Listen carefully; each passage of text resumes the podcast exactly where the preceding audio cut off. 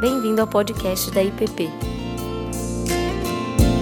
A gente é, a gente estava pensando em deixa eu botar aqui um meu celular para controlar aqui o, o tempo, porque senão você sabe, né? Professor com o microfone na mão, o tempo não passa.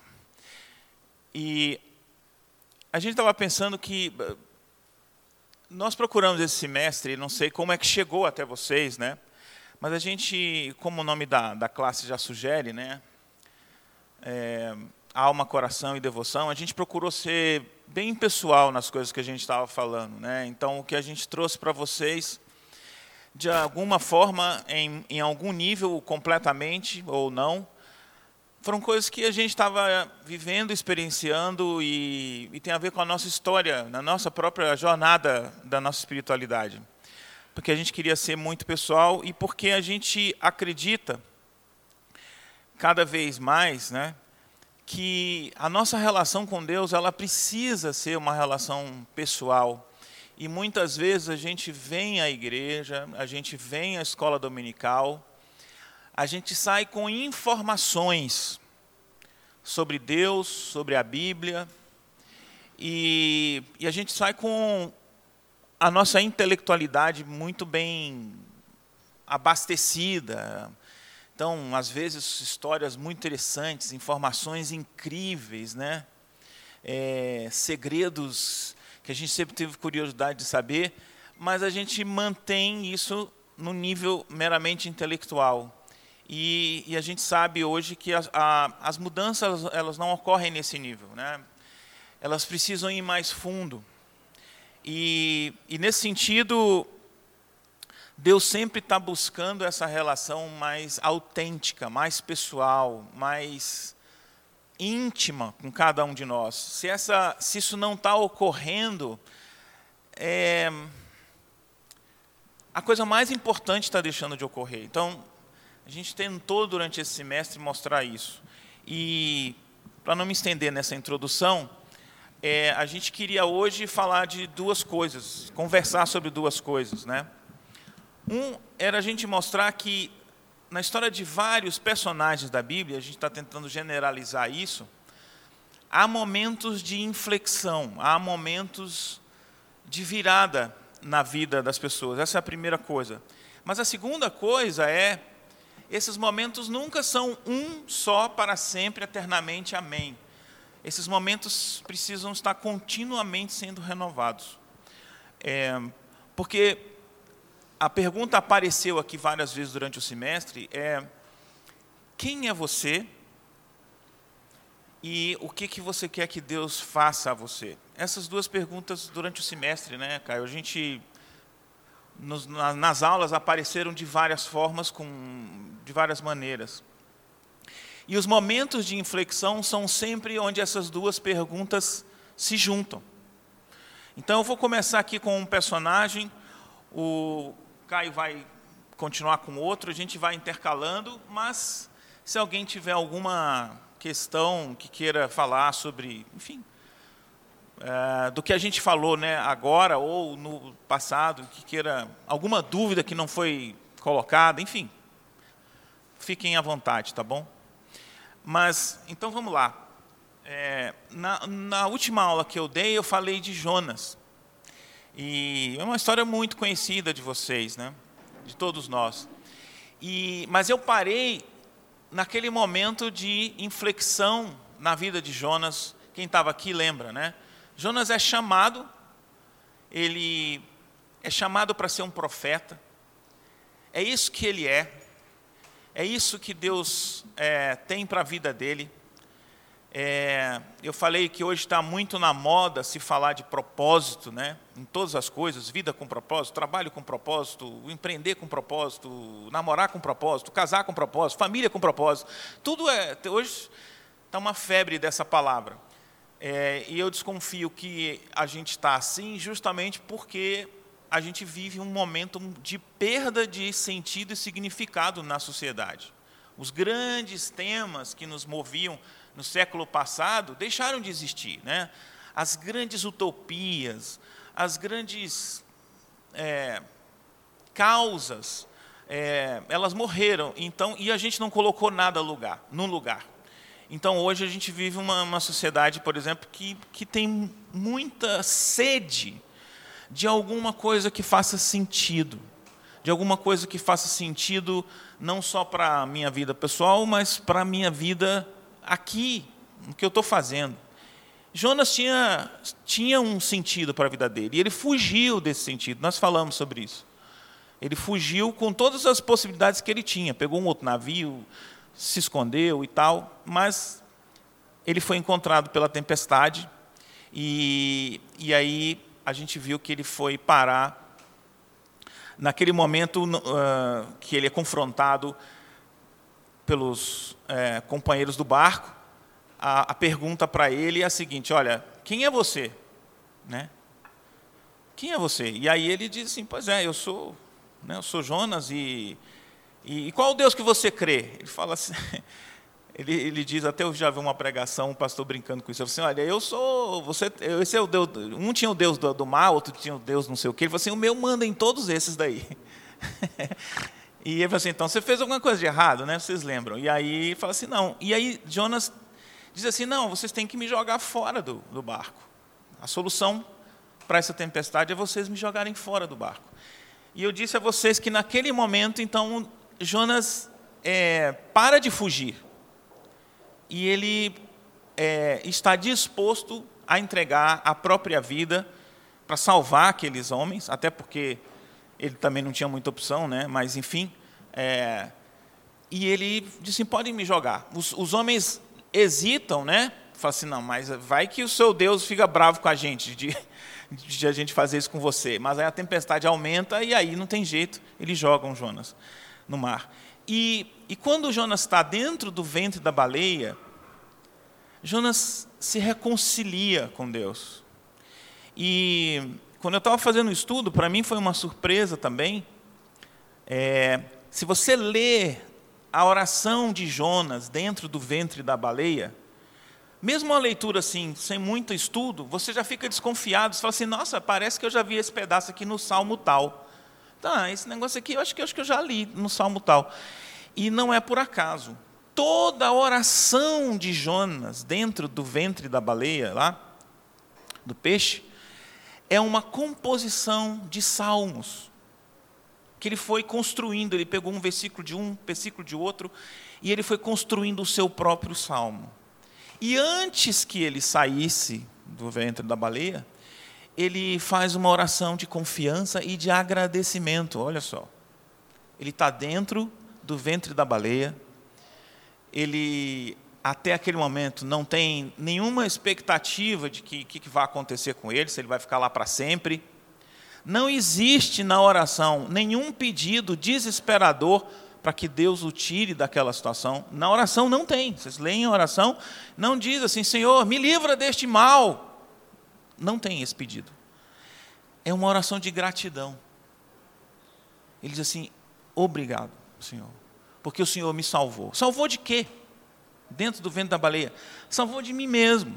Salvou das minhas contradições. Salvou da minha fuga eu agora estou em paz, porque pelo menos eu fiz uma coisa certa. Eu saí daquele barco, salvei o barco, e não fui para Nínive, mas agora eu sei quem eu sou. Eu sou, sou teu. E esse é um momento de inflexão.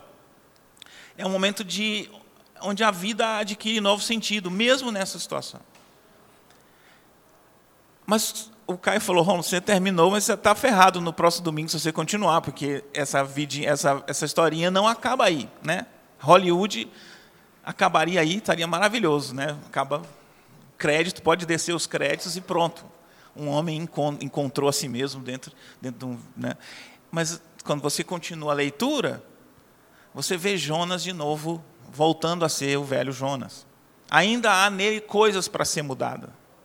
E aí vocês sabem da história. Ele é enviado para Nínive. E ele diz assim: Eu vou pregar, mas eu já te conheço. O Senhor tem mania de ser misericordioso. Né? O Senhor tem essa mania, essa coisa, o Senhor não muda. E eu vou perder meu tempo, vou falar, vai dar certo. E aí acontece o que, que vocês sabem: ele prega, e Nínive se arrepende, né? Até os animais são chamados ao arrependimento lá na cidade, uma coisa espantosa. E aí Jonas fica chateado, né? Ele fala assim: "Eu tá vendo? Eu avisei, eu falei, falei para o senhor que isso ia acontecer. Eu fui, preguei, era para ter vindo uma desgraça e não veio. Agora, como é que eu fico?" Né? Vejam, que, que, que, ainda tem muita coisa ali, ainda tem uma nova caminhada, ainda tem uma nova jornada, ainda tem a segunda metade da vida, se a gente pudesse dizer. Ainda existem coisas para serem mudadas.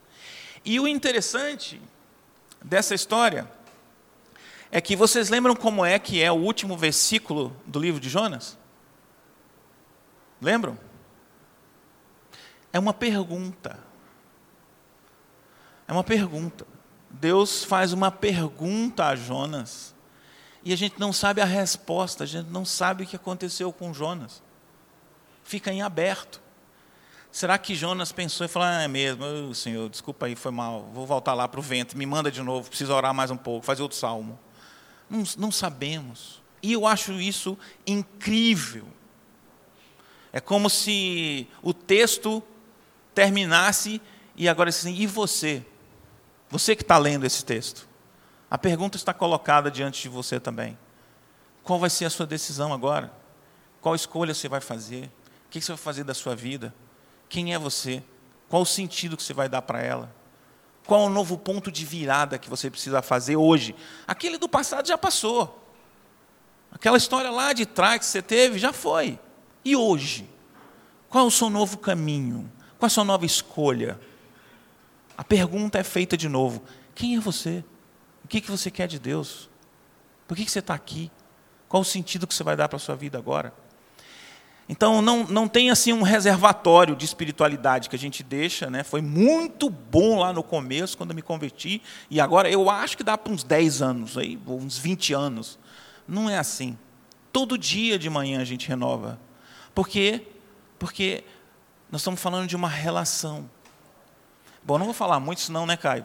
É, então, Jonas nos mostra que houve uma, uma virada, mas essa virada continua durante a vida. E nós somos chamados novamente, hoje, a repensarmos qual é o ponto de inflexão que a gente precisa fazer na nossa vida, na, na nossa espiritualidade. Então, é, quando a gente foi conversar, quem vai dar a última aula, né? E aí a gente falou assim: bom, eu daria sobre isso. Ah, eu também. Ah, então vamos dar junto. Porque a ideia é basicamente a mesma. Como vocês lembram, na semana passada eu estava falando de um outro personagem que era Jacó. E eu disse para vocês: olha, a história de Jacó não termina aqui. Terminando a aula, eu falei: não termina. Porque é, eu fui conversando um pouco até nós chegarmos no encontro dele com o irmão Esaú. E dizia que há momentos de redenção na história. Aquele é um momento de redenção. Se a gente pensar, Jacó sai fugido da sua terra, da sua história, da sua geografia, né, do seu espaço, porque Jacó pisou na bola. Jacó cometeu, por um lado, algo que era necessário, porque tinha a ver com a bênção e com a promessa que Deus já tinha feito lá para sua mãe, mas pelos caminhos mais tortos possíveis com engano, com trapaça, com mentira, com um problema básico do que nós temos conversado, que é dizer um nome que não é meu. É, é disso que nós estamos falando, né? Jonas, quem é você? É, se vocês quiserem saber mesmo, eu sou profeta do Deus vivo, mas, mas você não está agindo como um profeta do Deus vivo. Há alguma discrepância, né? E Jacó, ele vai atrás da coisa certa, que é a bênção que ele sempre quis, é, pelo, pelo, pela forma errada. E, e a sua mãe, né, Rebeca, entra nessa também. É, ela tinha uma promessa. E assim como Sara, né, mãe de Isaac, seu marido, tinha feito, eles, nós, e quando eu digo eles, estou dizendo nós, sempre temos os nossos próprios planos. Né, e sempre, é, quando esses planos não são compatíveis com a perspectiva de Deus, eles vão dar problema. É, então, Jacó começa nessa longa caminhada, que é de Jacó e que será de personagens como esse que nós trataremos aqui, Jonas e, e tem outros que virão já já. Mas é, é uma longa jornada, eu até chamei aqui, né? É, é aquele longo caminho na mesma direção, mas que é um caminho cheio de altos e baixos. Assim é a vida real. Assim é a história real que a gente vive. Então é uma busca trôpega, é uma busca cambaleante, mas é uma busca incessante no caso de Jacó. E para nós a, a, lição que a primeira que eu colocaria é essa. A primeira lição que fica é essa: não desista. Faça como Jacó. Você de vez em quando vai perceber, nossa, mas que besteira, mas que furada. Né? Eu tinha uma convicção aqui plena, uma certeza que de repente ela se desmonta. E você fala, ih, será que eu posso estar errado? E você descobre, ih, eu estava errado. Mas não tem problema. A, a busca pela bênção, ou seja, por essa relação, por essa espiritualidade, ela continua valendo. Aí você continua essa caminhada, e eu disse para vocês que no começo da jornada, Jacó tem a visão da escada, anjos descendo e subindo, e lá em cima, no topo, o Senhor vira-se para Jacó e faz uma promessa, faz uma proposta, que é: olha, eu sou o Deus de Abraão, que é o seu avô, eu sou o Deus de Isaac, que é o seu pai, mas eu estou propondo agora que eu seja o Deus de Jacó o seu Deus. E aí começa uma jornada, Jacó diz: esse lugar aqui é, é, é diferente. Esse lugar do encontro com Deus é diferente. Eu vou construir um altar aqui. Eu vou chamar isso de Betel, que é o lugar onde a gente encontra Deus. Né? E essa é uma realidade que nós somos chamados na nossa vida. Qual é o momento em que você se encontra com Deus e Ele diz: Eu quero ser o seu Deus? Não é mais o Deus da vovó e do vovô, nem da papai e da mamãe né? É o seu Deus, o Deus da sua história. Vamos fazer uma caminhada juntos? E essa, essa história de Jacó continua, ele volta ali pelo capítulo 27, 28 de Gênesis, e tem um encontro com Esaú. Né? E esse é um momento que eu é, chamei, e estou chamando agora, de assim, o momento em que a graça se revela e Jacó experimenta é, um ciclo, de novo, um ponto de virada, um ponto de inflexão. Acabou o ciclo da perseguição. Quando ele encontra com Esaú, qual é a surpresa? Aquele irmão que há 20 anos atrás tinha jurado matá-lo, vem e o abraça, o beija e diz: Cara, eu não quero nada que é seu, eu só quero que você volte a ser meu irmão. E há uma reconciliação, e Jacó experimenta naquele momento essa graça, mas está faltando alguma coisa. E aí a gente tem a famosa história da luta com o anjo ou com o anjo do Senhor, né, no vale do riacho lá de Jaboque. Nessa luta, a pergunta volta. A pergunta volta. É um ponto em que Jacó é confrontado com toda a sua história. E o anjo, o Senhor, pergunta: Qual é o teu nome? E aí não dá mais para ele fazer o que ele tinha feito com, com Isaac. Ele não tem mais a roupa de Esaú. Ele não tem mais o cheiro de Esaú. Ele não tem mais os cabelos, os pelos das cabras para fingir que ele é outra pessoa. A única coisa que resta a Jacó é dizer o seu nome. E então ele vai dizer: Eu sou o embusteiro, eu sou o trapaceiro, meu nome é enganação. E aí Deus vai dizer: Então, por isso, o seu nome será mudado. Veja, é um ponto em que a vida confrontada com Deus muda. Primeira coisa que acontece nesse encontro qual é? Jacó sai dali mancando né, porque é ferido um músculo da sua coxa, e aí ele vai passar o resto da sua história com aquela marca. De repente, ou de vez em quando, ou quem sabe sempre, o encontro com Deus vai deixar marcas profundas na gente, vai mudar o nosso jeito de ser. Né? E às vezes a gente vai sair mancando pela história. O, a questão não é mancar, a questão é continuar andando, como Jacó fez. Essa marca ficou. Né? É, e Aí vocês devem pensar como Jonas, né? Pô, fez a oração, fez o salmo, está tudo bem. Não, a história de Jacó continua. E vão continuar as trapalhadas. né? É, dali mesmo ele tem uma conversa com Esaú que é estranha. Esaú diz assim: Que bom, meu irmão, você voltou, está tudo bem, venha comigo. Aí Jacó diz assim: Não, faz o seguinte, eu vou, eu vou ali resolver um negócio, daqui a pouco eu te encontro.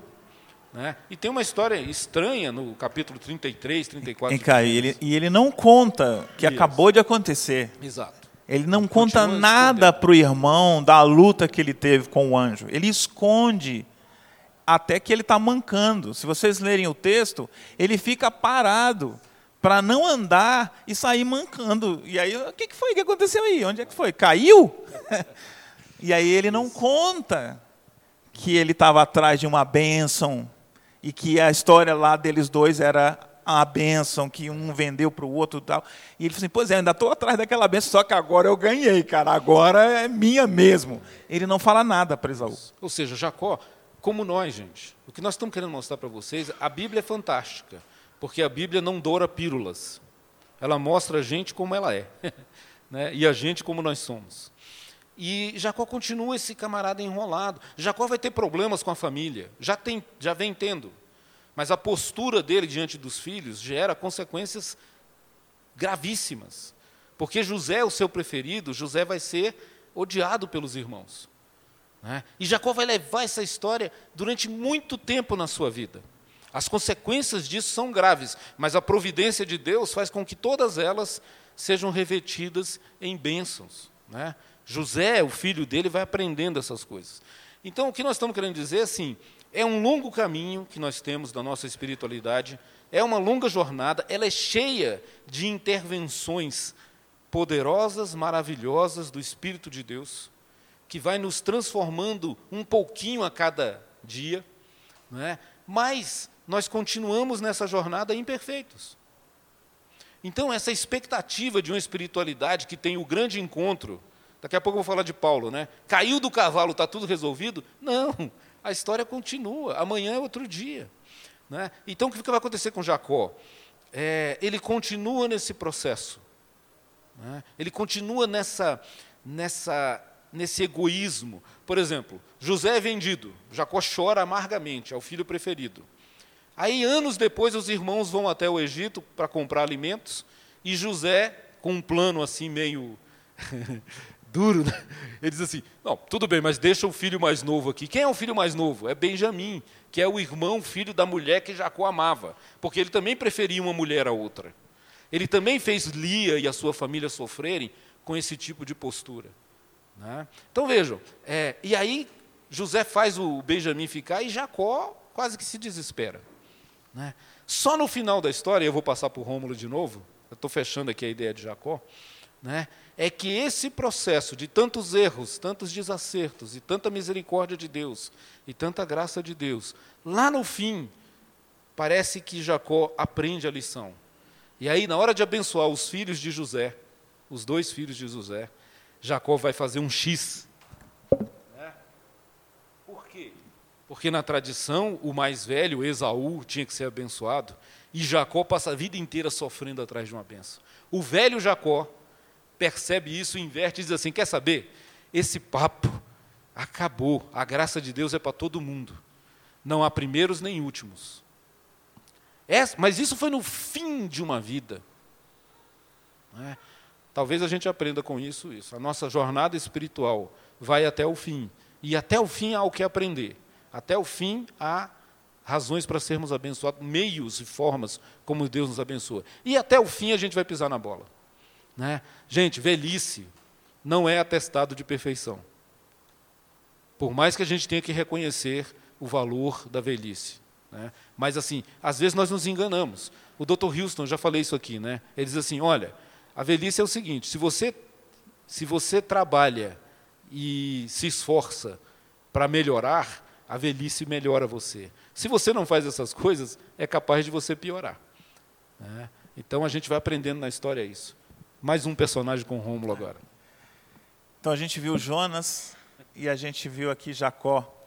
E, e uma, outra, um outro, uma outra história que nos fala desses momentos de inflexão e o que acontece depois dele é a história do filho pródigo, tão conhecida por todos nós. Né? É, qual o momento de inflexão do filho mais novo? Tem até uma frase que eu tenho certeza que todos vocês vão lembrar. Qual é a frase que a Bíblia narra e diz que foi o momento de virada para ele? Como é que está lá? É, tem, ele fala isso, mas antes ele assim, caindo, caindo em si. Como é que é isso? Hein? Já caíram em si? Alguma vez? Como é que você cai em si? O que, que é este processo de cair em si mesmo? tomada de consciência. Muito bem. De novo, nós estamos falando de um encontro com nós, com nós mesmos. Quem eu sou? O que, que eu estou fazendo aqui? Só uma coisa, Romulo. Esse encontro normalmente é assustador. A gente vai perceber que a gente não é aquilo que a gente pensa.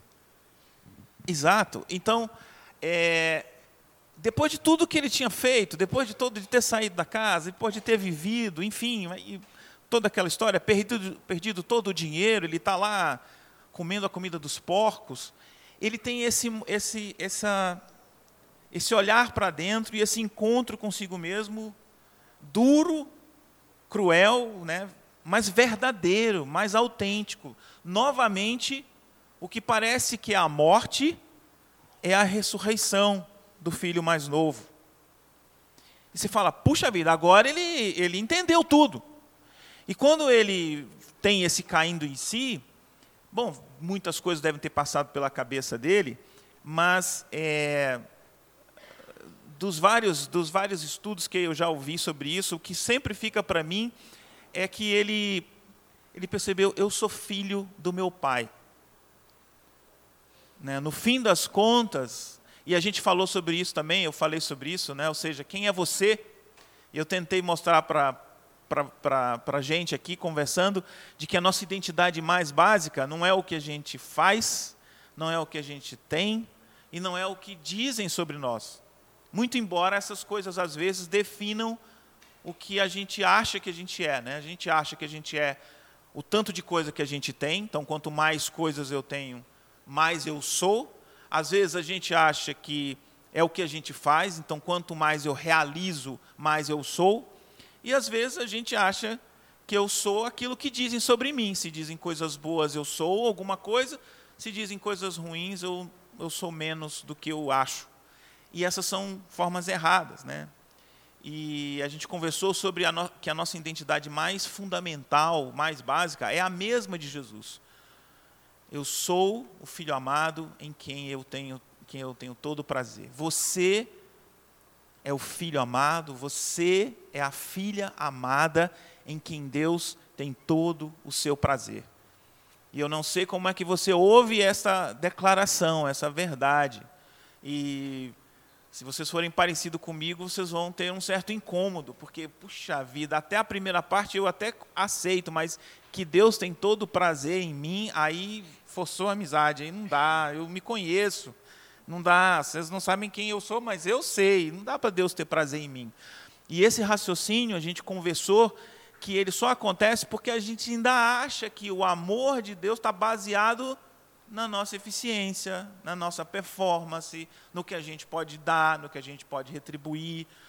Alguma coisa que vale em mim por mim mesmo. E eu acho que é por causa disso, então, que ele falou: rapaz, esse menino aí é gente boa, rapaz. Esse cara aí eu tenho prazer nele. Aquele não. Aquele lá deu umas caneladas, como está na moda dizer agora, né? Umas caneladas. E a gente acha que Deus faz essas, essas declarações de amor baseado em nós. E a gente conversou mostrando que não, que não depende de nós, não depende do que eu fiz, do que eu faço, do que eu vou fazer, não é baseado na minha performance, é exclusivamente baseado no amor generoso, grande, infinito, incondicional dele, porque ele quis amar e vai continuar amando, e não vai desistir de amar, e não sabe fazer outra coisa a não ser amar. Esse é o nosso Deus. Não confundir isso com passar a mão na cabeça. Não é isso que eu estou falando, e nem é isso que Deus está falando. Mas há um compromisso dele de continuar amando, querendo bem, resgatando, indo atrás, tentando mostrar de todas as formas, restaurando, salvando, libertando até o último momento, como é nas histórias que a gente está vendo. Esse, essa é a nossa identidade. Nós somos irremediavelmente amados. E você e eu somos irremediavelmente amados por Deus. Não há nada que você possa fazer para sair da esfera desse amor de Deus. Nada, absolutamente nada. Você pode fugir como como Jonas, você pode fazer as loucuras que Jacó fez, ainda assim Ele está trabalhando né, misteriosamente para te resgatar. E o filho, o filho pródigo tem esse, essa, essa, essa, essa compreensão ali. Meu Deus, eu, eu sou filho do meu pai, eu tenho uma casa, eu tenho um lar. Mas quando ele volta, e aí para manter essa história, né, é um momento, mas ele, ele, ele é um processo. Vocês lembram como é que ele volta, qual é a cabeça que ele volta e o que, que ele tem como estratégia para chegar e falar com o pai? Vocês lembram? Eles assim, eu vou chegar lá, eu já tenho o meu discurso. Eu não sei quanto tempo demorou essa viagem. Mas ele foi montando na cabeça dele. Não, eu vou chegar lá e dizer, pai, né? Eu até estava com aberto aqui para pegar o, o, versículo. Ele diz assim, é, ele diz assim, eu, eu direi, pequei contra o céu e contra ti, é, não sou mais digno de ser chamado teu filho, trata-me como um dos teus empregados. Vocês percebem? E parece uma estratégia tão boa, né? tão humilde. Né? Eu vou agora ser seu empregado, eu não quero, eu pisei na bola demais, vou aqui, se eu, nem vou entrar em casa, vou ficar aqui, só me dá um cantinho aí, faz um puxadinho para mim lá atrás, eu, tá bom, eu sou uma pessoa tão humilde, eu não quero mais nada. Mas por conta disso ele ainda acha que vai pagar alguma coisa, vocês percebem? Ele ainda acha que dá para pagar. Se ele se esforçar muito, se agora ele for um pouquinho mais humilde, se agora ele não tiver mais esses arrobos da juventude, aí ele. Filho não dá mais, porque aí também não dá mais. Mas empregado ele, ele ainda pode. Ele ainda tem ali um. Pagando aos pouquinhos a prestação, até o último minuto da vida, ele consegue restaurar a besteira que ele fez. E a gente acha isso. Acha que a gente vai, se pagar a prestação, vai pagar pelas besteiras que a gente faz ao longo da vida. Não vai. Não vai. Essa dívida já foi paga na cruz, porque ela é impagável. E aí ele vai com esse plano, e quando ele chega para falar com o pai, ele vai, pai, eu pequei. E ele, o pai se vira e, e, e nem escuta, e ele fica falando sozinho. Então, esse filho teve um momento de virada, teve um momento de inflexão. Talvez a gente detalhe um pouco mais nisso, que para mim a característica é esse momento de rendição. É um momento que você entrega, de entrega, de olhar para si e de entregar para Deus. Mas isso não é suficiente, ainda haviam outras coisas que ele precisava aprender sobre amor, sobre graça. Parece que ele estava precisando ainda entender um pouco mais o que isso significa, porque ele ainda vem querendo pagar, ele ainda tem essa é uma mentalidade que não é a mentalidade da graça. E, e aí o pai mostra para ele, então, isso, né? E aí ele, ele começa a entender. E finalmente ele entra na festa. Ele desiste de tentar pagar alguma coisa. Ele entra na festa que o pai prepara para ele. Mas tem um irmão mais velho. E a gente sabe o que acontece com o irmão mais velho. E essa é a segunda história. Incrível. Parece um, um livro de, de, sei lá, ia dizer de Clarice Lispector, porque eu gosto. A Clarice Lispector tem um livrinho dela que ela começa com uma vírgula e termina com dois pontos. É, eu sempre esqueço o nome, é um nome grande do, do, desse livro, né? A história da Lori e do Ulisses, um dos que eu mais gosto dela. Mas ela começa, a primeira linha é uma vírgula, e aí ela começa o livro. E a, e a última linha do livro é dois pontos, aí você termina o livro assim. É, e a história de, do filho pródigo, assim como Jonas, termina com uma pergunta, ou com uma coisinha aberta, né? É, como é que diz? Como é que termina a história? É, diz assim, ó, e disse o pai, último versículo, meu filho, você está sempre comigo e tudo que eu tenho é seu, mas nós tínhamos que celebrar a volta deste teu irmão e alegrar-nos, porque ele estava morto e voltou à vida, estava perdido e foi achado. Acabou. E aí? E o filho mais velho, entrou ou não entrou? O que aconteceu? Ele entendeu o que era graça ou não? Ele entendeu que ele estava lá e que tudo já era dele? E ele também estava trabalhando lá, achando que estava pagando alguma coisa, e tinha, tinha mais crédito que o irmão mais novo que saiu. Os dois achando que, que, que tinham crédito, né? Ou será que ele não? Ele falou assim: é, pai, agora pensando bem.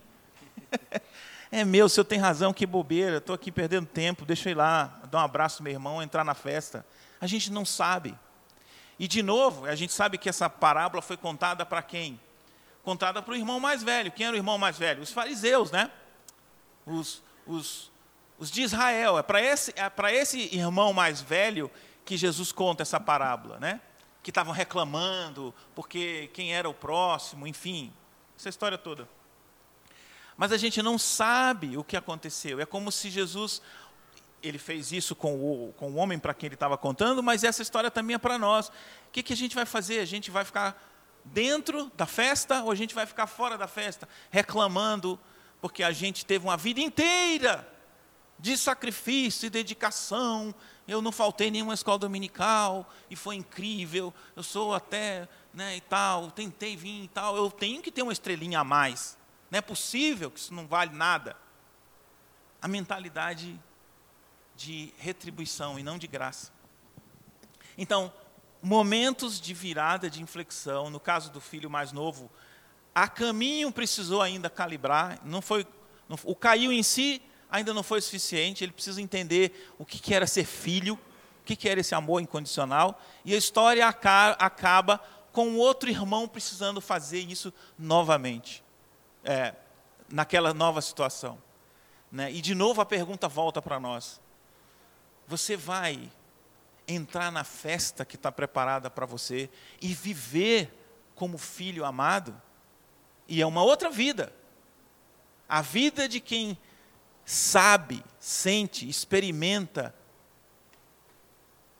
o fato de ser amado não é a mesma vida de alguém que acha que ainda tem que merecer amor. Não pode ser. Não tem como ser. Vocês vão de concordar comigo.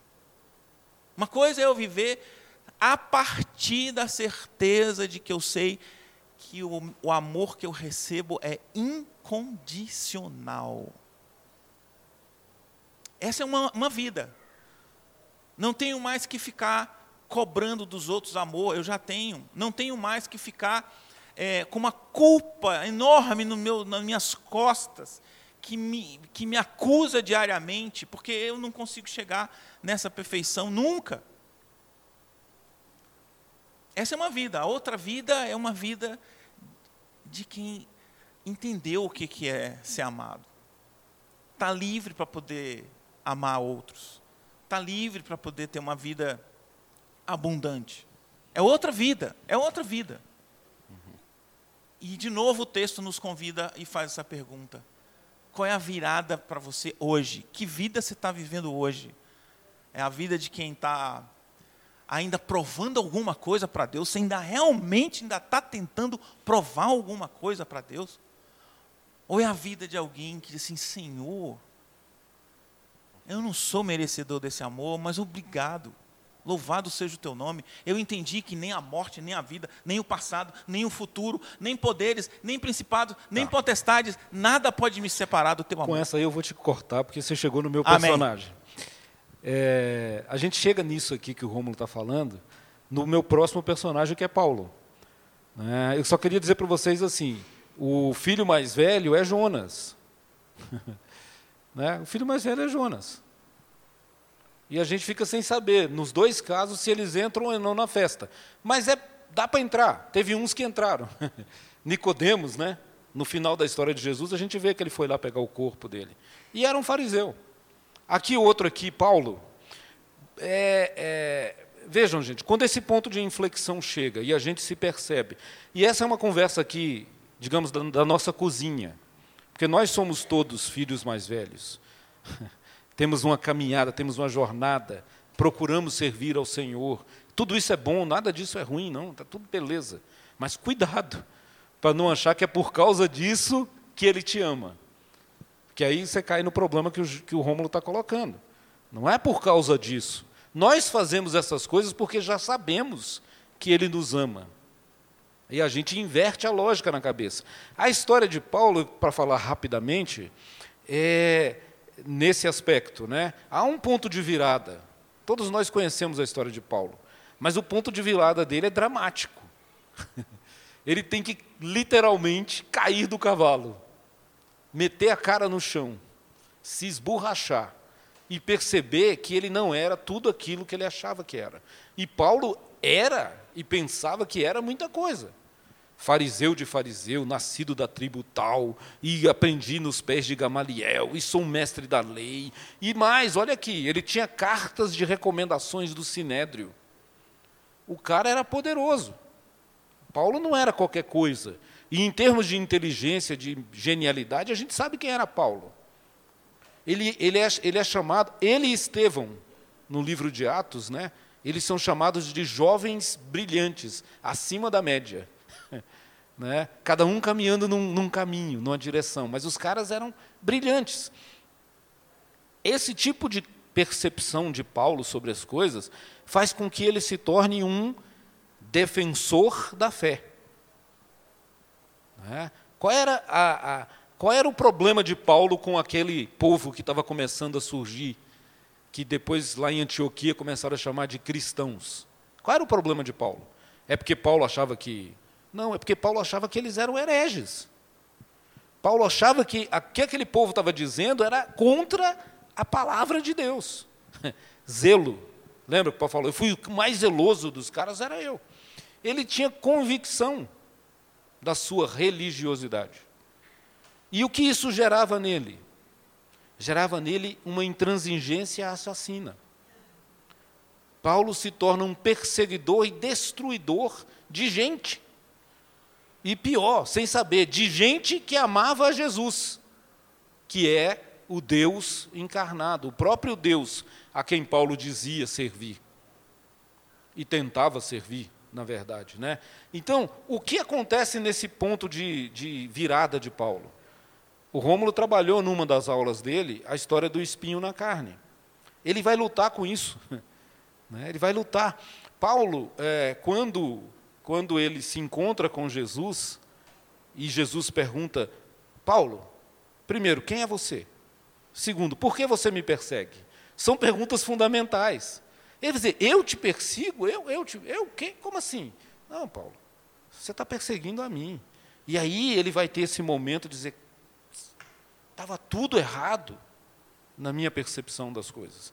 Nesse momento, né, é, acontece um fenômeno que é muito importante, é que o reverso da história de Paulo não necessariamente se torna o oposto. Deixa eu explicar isso para vocês. Né? Ou seja, Paulo vem numa direção destrutiva, de condenação, de avaliação dos outros pelo que eles fazem, né? pela, pela performance. Se vocês não seguirem ipsis literis o que a lei diz, vocês vão ser destruídos. Paulo vem com esse ímpeto, né? e aí ele se converte, ele encontra Jesus. E o que acontece com Paulo? Ele vai para o outro extremo? Ele sai da turma da direita e passa a ser um radical de esquerda? Ou ele sai da esquerda e passa a ser um radical de direita? O que, que eu estou dizendo de como radical? Aquele que olha para o outro e diz assim: Eu quero te destruir, porque o mundo não presta se você estiver aqui. É assim? Não.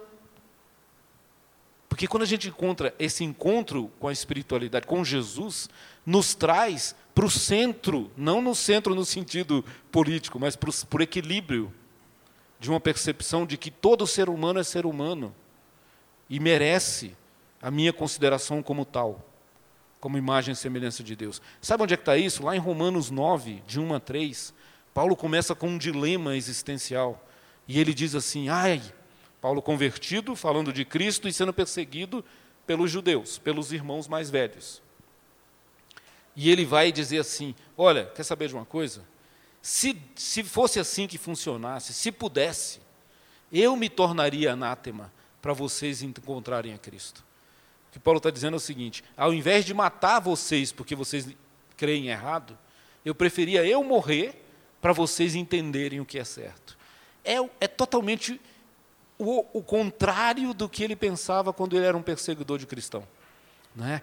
Esse encontro com a maturidade espiritual, gente, tem que nos conduzir para essa percepção de que o opor, o reverso da minha história ruim não necessariamente tem que cair numa extremidade que vai destruir os outros.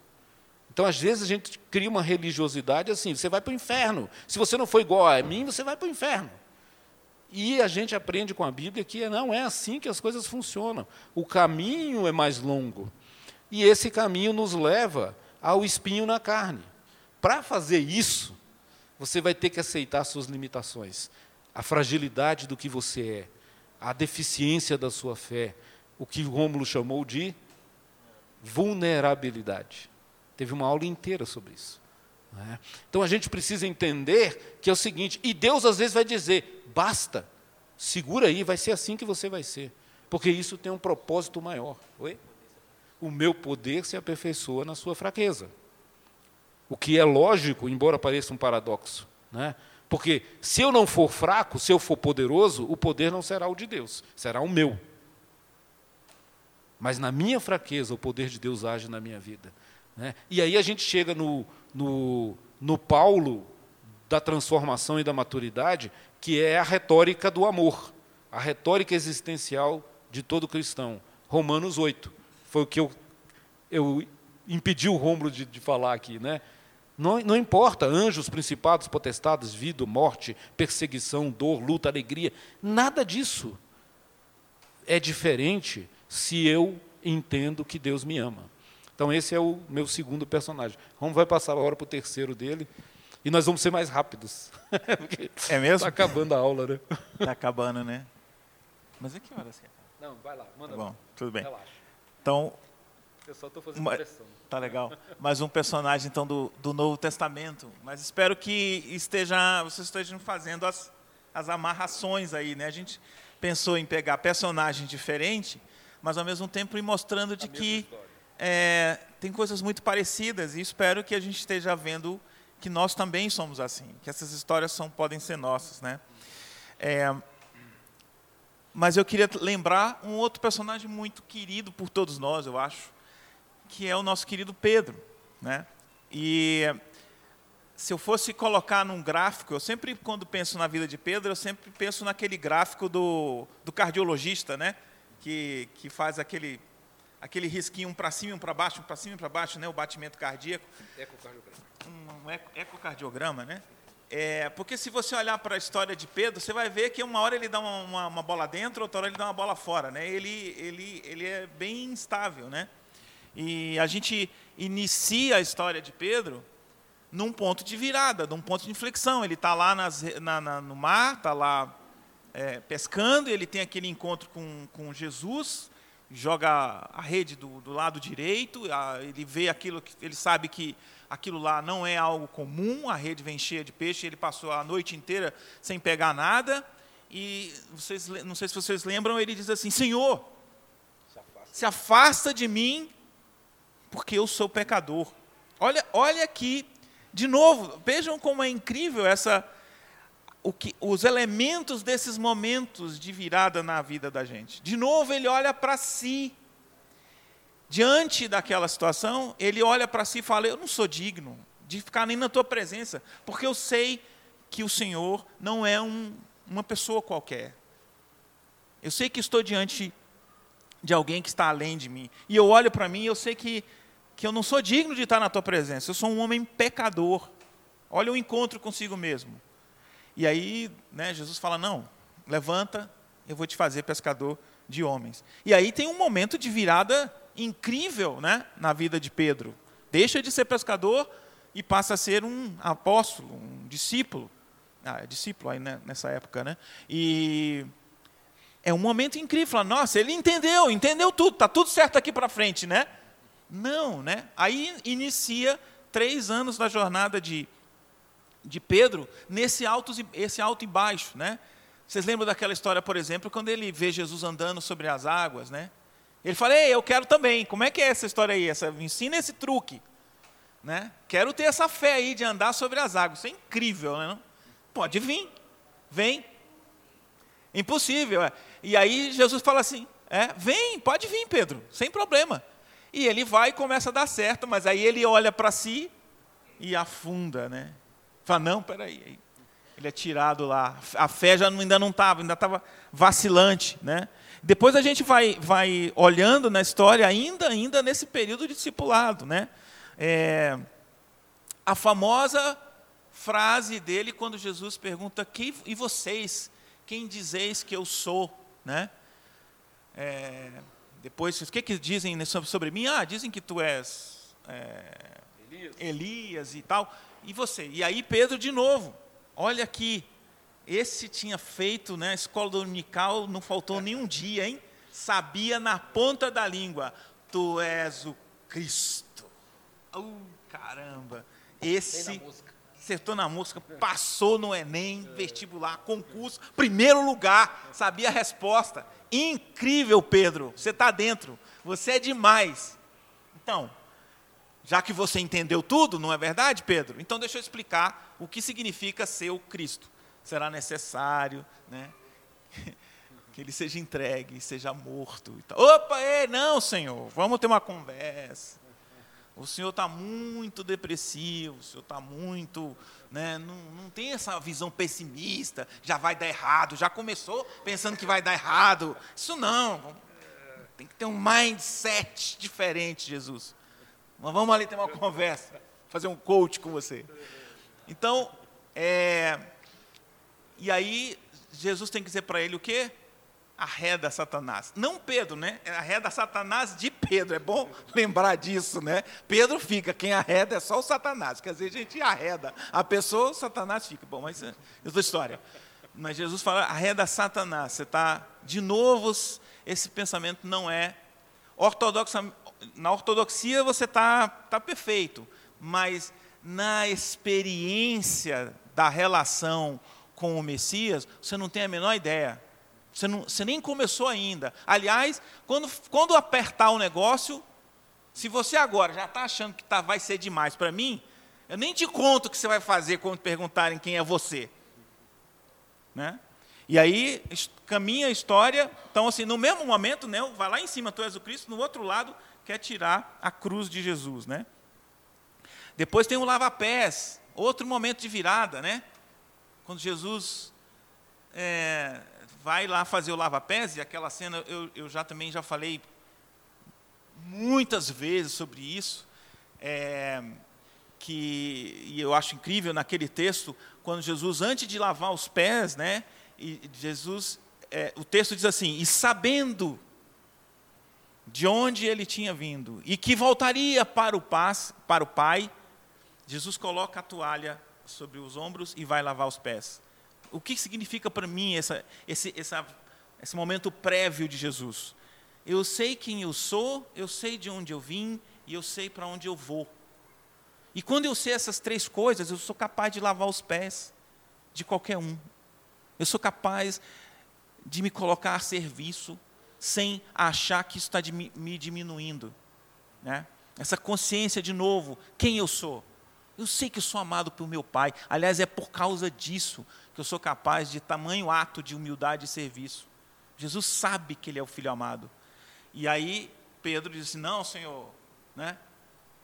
não faça isso. Não, eu não, sou, não vai se lavar os meus pés. Fala, Pedro, se você não lavar, você não tem parte comigo. Opa! Vamos ali então para o chuveiro, que o senhor dá lá algum banho uma ducha aqui, que é para não deixar nada de fora. Lá em cima, lá embaixo. Olha o Pedro de novo. Né?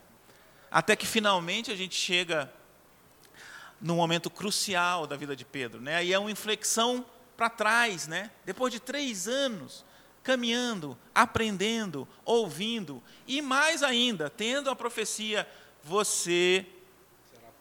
Né? Não, antes, né, ou seja, quando é, aquela cena também incrível né, de Jesus com os seus amigos, porque agora já não eram mais discípulos, eram amigos. Né? É, essa foi uma aula que eu não dei, estava lá na minha listinha, mas na hora eu tirei.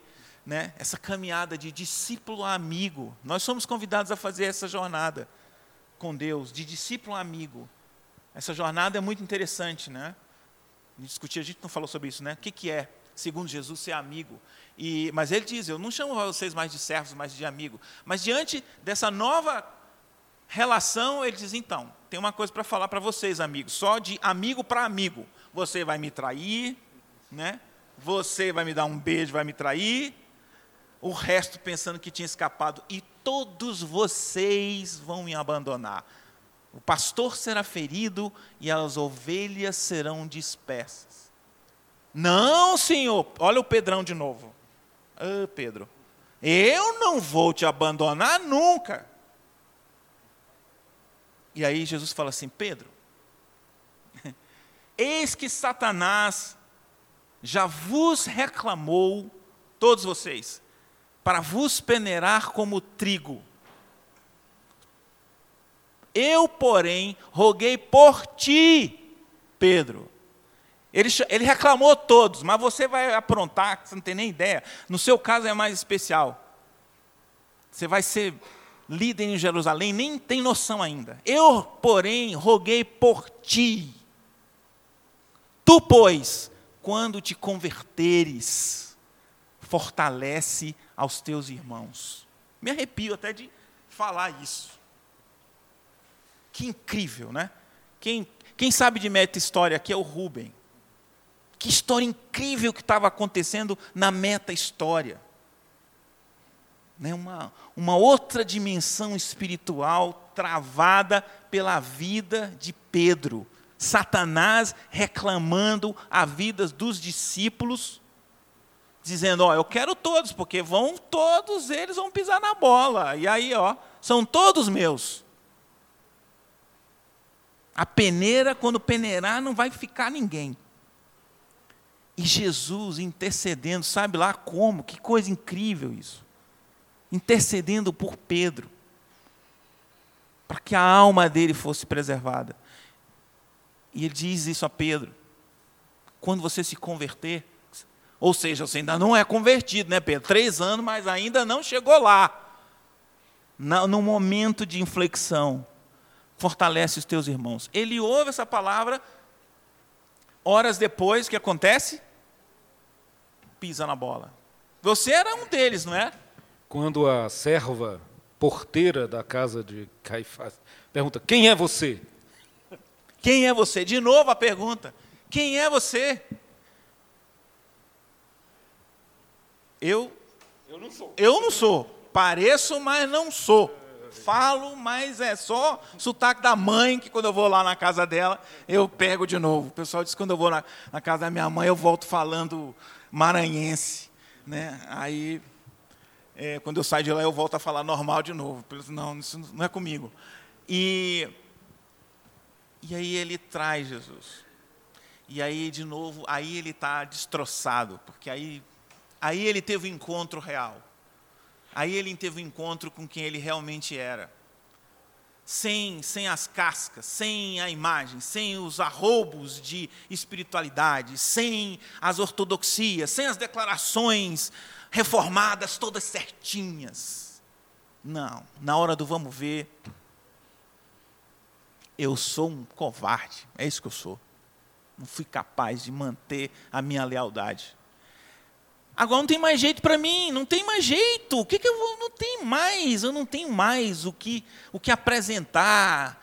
Né? Gastei, não tem mais como retribuir, como pagar, tudo isso. Eu, eu, eu fiz. Não posso falar as palavras, né? Eu vou voltar a ser pescador. vou voltar a ser pescador. Gente, como é que pode? Você você tem três anos de discipulado com aventuras, com milagres, com histórias, e você volta a ser pescador. A vida foi tão grande, o sonho era tão grande. Você vai voltar de novo, aquela rede, o mundo já ficou tão gigante. É uma, é uma história terrível. Mas depois disso que eu fiz, eu não tenho mais jeito. E aí a gente sabe de novo o que, que Jesus fez. Né? Jesus se, se é, é, ressuscita em Jerusalém.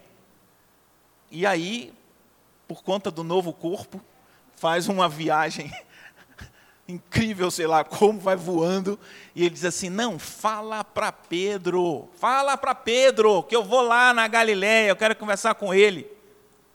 E Jesus vai atrás. E vocês lembram como é que ele encontra de novo Pedro? Ele está lá de novo, numa pesca que não pegou peixe mais uma vez. E ele ouve uma voz da praia: Ei, joga a rede do lado direito. Ai, meu Deus, não pode ser. Eu ouvi essa voz de novo. Não é possível. Não dá para ver daqui, mas essa voz aí, essa história eu já vivi, eu conheço. Meu Deus, não estou acreditando. Será? E ele larga a roupa e sai nadando, não espera nem o barco chegar. E Jesus já está fritando um peixe. Não precisava esperar chegar a pescaria, já está fritando um peixe, está lá, uma tilápiazinha, sei lá se tem tilápia no mar da Galiléia. Né? Fritadinha, deliciosa, feita por Jesus, que maravilha, hein? Devia ter um limãozinho ali. E aí, o que, que vai conversar, né? Pedro molhado, com aquela cara, aquele de pinto molhado. Falar o quê? Dizer o quê? Eu sei quem eu sou. Eu só não sei o que ele quer de mim agora, mas os, essa parte aí eu já sei. Quem eu sou, eu já sei. Tem mais jeito, não tem o que dizer. De novo a gente tendo que aprender o que é graça. De novo a gente tem que aprender o que é amor incondicional. De novo a gente tem que aprender que Jesus não esmaga a cana quebrada. Lembra-se disso. Lembre-se disso. Ele não esmaga a cana quebrada. Ele não apaga a torcida que fumega. Só está fumegando por aí? Ele não vai apagar você. Está quebrado aí? Ele não vai esmagar você. Para que, que ele vai fazer isso? O trabalho dele é restauração. O trabalho dele é te mostrar de novo que ele te ama. E é isso que ele faz com Pedro. E eu acho que quem está aqui na igreja há alguns anos já ouviu essa história. Todo mundo sabe a história das palavras, para não repetir aqui, todo mundo saber que quando a Bíblia em português fala tu me amas, tu me amas, não é a mesma palavra no grego. Quem não sabe disso, levanta a mão. Só para eu saber aqui se eu vou contar isso. Todo mundo sabe? Tem alguns que não sabem que essa palavra não é a mesma. É, quando Jesus pergunta a primeira vez, vou contar mais uma vez, desculpa quem já sabe. Quando pergunta a primeira vez para Pedro, Pedro, tu me amas? Ele diz, Pedro, tu me agapau, que é a palavra do amor ágape, que é a mesma palavra em grego usada quando em João 3,16 diz, porque Deus amou o mundo de tal maneira que deu seu filho. Esse amor de Deus sacrificial, comprometido, de serviço, é o amor ágape. Essa é a palavra usada para descrever esse amor. É, e ele pergunta para Pedro: Pedro, tu me amas assim? Com amor ágape? E ele responde: Senhor, tu sabes que eu te filéu. Ele não responde com a mesma palavra de amor. E na segunda vez, Jesus pergunta para ele: Pedro, tu me agapau? E ele diz: Senhor, tu sabe que eu te filéu. E aí na terceira vez, então, Jesus fala: Pedro, tu me filéu. E ele fala: Senhor, tu sabe todas as coisas. O que, é que eu vou dizer para ti? Eu não tenho estofo, eu não tenho respaldo, a minha palavra não sei se vale algum centavo furado. A minha vida é, o Senhor está aí, desastre. Desde quando a gente se encontrou lá, não consegui. Eu sou uma pessoa inconstante. E na hora que a coisa apertou, eu neguei. Eu não tenho como amar o Senhor como, como o Senhor deve ser amado. Eu não. E Deus restaura ele e reafirma: apacenta os meus ovelhos. Apacenta o meu rebanho. Apacenta meu. E é outro momento de virada. Porque no fim das contas, Deus não está preocupado com os acertos e com os erros, com a contabilidade. Deus está perguntando de novo para Pedro, para você, o que, que tem no seu coração aí hoje? Eu quero saber o que tem dentro do seu coração. E quando você descobrir o que tem, você vai me dar. Tenho cinco minutos para falar meu terceiro personagem, mas já valeu. É, o que eu acho fantástico nessa, nessa brincadeira das palavras é que quando Jesus fala assim, tá bom, Pedro, então você me filéu. E Pedro diz, eu não sei nem se isso. Mas tá, vamos por aí. O que, que Jesus faz? Tá bom. Tá bom, Pedro, cuida das minhas ovelhas. Não é assim, Pedro, então vamos fazer um curso, mais três anos, para você aprender a agapar. Não é assim. Não é? E o meu último personagem, vou falar rapidinho, assim, é, mas são aspectos interessantes da mesma história. e, mas é contada de uma maneira diferente, mais dramática. É Jó. Né? O que é Jó?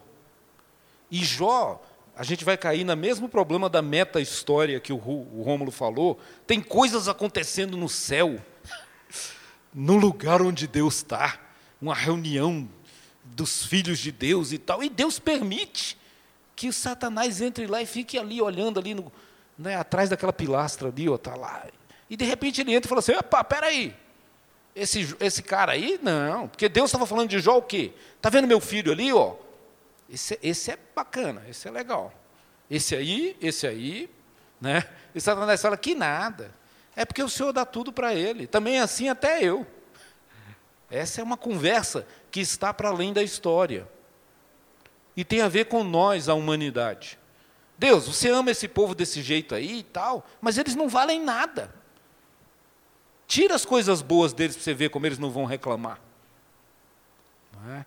E aí a gente conhece a história, Jó começa a perder, perder, perder, perder, perde bens, perde os, as realizações, perde o que fez, perde o que os outros pensam dele, só para pegar as três coisas que o Rômulo falou que nos definem, né? os bens, as realizações e, o, e a reputação. Por que reputação? Isso é o mais sutil. Né? Não, se esse cara está sofrendo assim é porque ele não deve ser boa gente. Alguma coisa ele aprontou. E Jó vai entrando em desespero. Mas, mas, e ele começa a perguntar para Deus legitimamente, mas o que, que eu mudei? O que, que, que, que eu fiz diferente se antes você estava me abençoando e eu não fiz nada de diferente? E agora eu estou nessa situação. Esse, essa é a história, esse é o drama de Jó. E, e o ponto de virada, o que eu queria dizer para vocês, é algo que tem me impressionado. Né? Vejam, a religi... Jó era um homem religioso, correto, ortodoxo, fazia o sacrifício na hora certa, orava pelos filhos na hora certa, tinha Jó fazia tudo certinho. né? E ele vai passar por essa experiência, porque a vida é assim, gente. Esse é o ponto. Né? Então, é, Deus já se agrada de Jó. Deus não está desprezando todos os movimentos religiosos que Jó faz e que nós fazemos. A coisa são. O que é certo é certo. O que nós precisamos fazer, precisamos fazer. Mas não é esse o ponto. É que há algo mais profundo que Deus quer mudar na gente, que é o aspecto relacional. Eu não quero você como meu empregado voltando com o rabo entre as pernas do filho pródigo. Eu, não é esse, Deus não tem esse interesse em nós. Né? Eu ia falar, também pensei em falar em Abraão e desistir, porque não ia dar. Mas assim, Abraão é chamado como? Abraão, você é meu servo, eu tenho um, um negócio para você. E no meio da história, Abraão se torna amigo. Moisés, a mesma coisa. Né? O nosso caminho é o caminho, é a jornada dos servos para os amigos, para os filhos. E Jó, para aprender isso, vai ter que passar por um lugar que Pedro, na peneira, passa, que é o vale dos ossos secos de Ezequiel. É aquele momento, de novo, de inflexão em que Deus te chama, te coloca diante de uma história ressecada, árida, sem esperança, impossível, como disse a irmã ali atrás. Né? E ele te pergunta, filho do homem, agora me fala, Podem esses ossos ressurgir? Eu acho que Ezequiel fala assim, uai, tu dizes, Senhor. O que, que você vai responder diante disso? Pedro, lá, né? Pode, Pedro, tem jeito. Mas, Senhor, depois da traição, depois da negação, tem jeito? E a resposta vai ser: tem. Tem jeito, porque eu vou agir em você. E o que me impressiona na história de Jó é que isso acontece não quando aconteceu, mas acontece quando Jó vislumbrou isso. No capítulo 19, versículo 21 a 27 do livro de Jó, é quando Jó está no fundo do fundo do fundo do poço. A sua pele está coberta de chagas e ele está deitado sobre as cinzas. A mulher dele está dizendo: ah, Cara, amaldiçoa esse Deus e morre. Esse Deus não quer nada com você. E aí vem um discurso de Jó, que eu encerraria então dizendo. É Jó, capítulo 20, não, capítulo 19. Eu vou meio que encerrar com essa palavra aqui, que vai tocar o sinal já já. Mas, ó, Jó. 19, de 21 a 27. Olha o texto bíblico. Lembre-se, isso não é no fim da história. Quando Jó é restaurado, e novos filhos, e novas fazendas, nada disso. É no meio do furacão. E Jó diz assim: Compadecei-vos de mim, amigos meus, compadecei-vos de mim, porque a mão de Deus me atingiu. Por que me perseguis como Deus me persegue, e não cessais de devorar a minha carne? Quem me dera fossem agora escritas as minhas palavras, quem me dera fossem gravadas um livro, num livro, que com pena de ferro e com chumbo para sempre fossem esculpidas na rocha. Porque eu sei que o meu redentor vive e por fim se levantará sobre a terra, depois, revestido esse meu corpo da minha pele, em minha carne, verei a Deus, vê-lo-ei por mim mesmo, os meus olhos o verão e não outros. De saudade se desfalece o coração dentro em mim.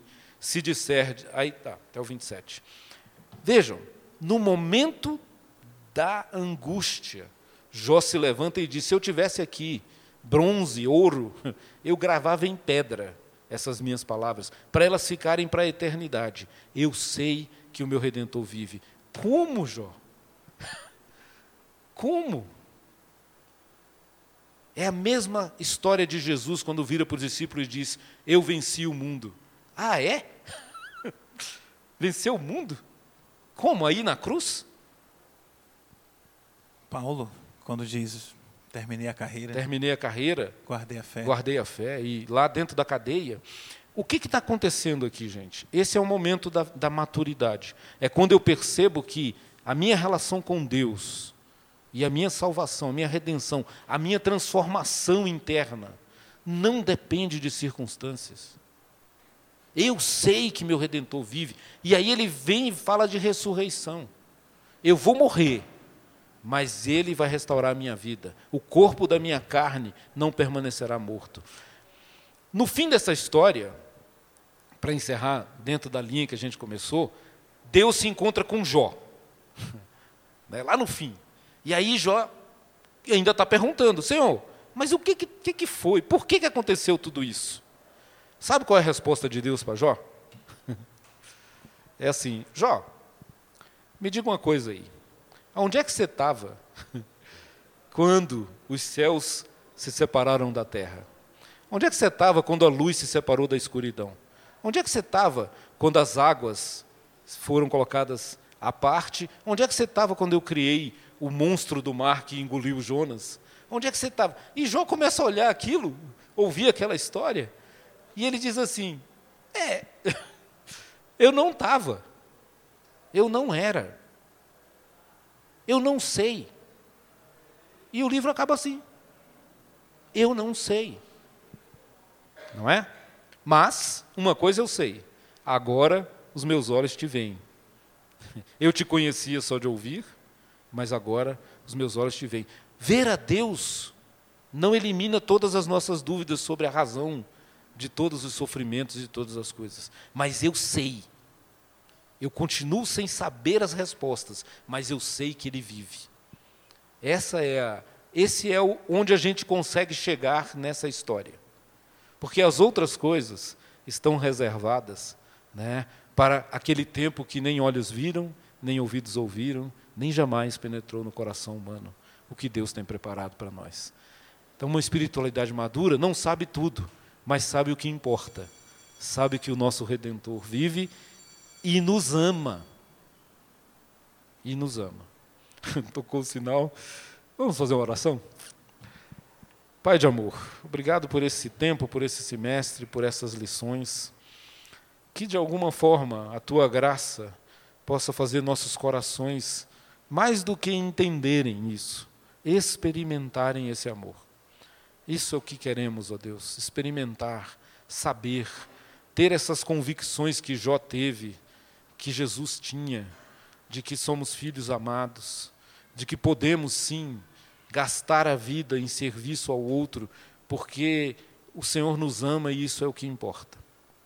Que tenhamos então essa jornada caminhando, e cada vez que a gente cair, porque vamos cair, o Senhor nos faça lembrar na casa do meu pai, ele continua me amando, me esperando no portão, de braços abertos, para mais uma vez dar-me uma nova veste, uma nova vida, uma nova esperança.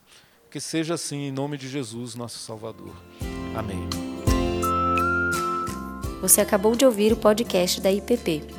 Para saber mais, acesse nossa página em www.ippdf.com.br.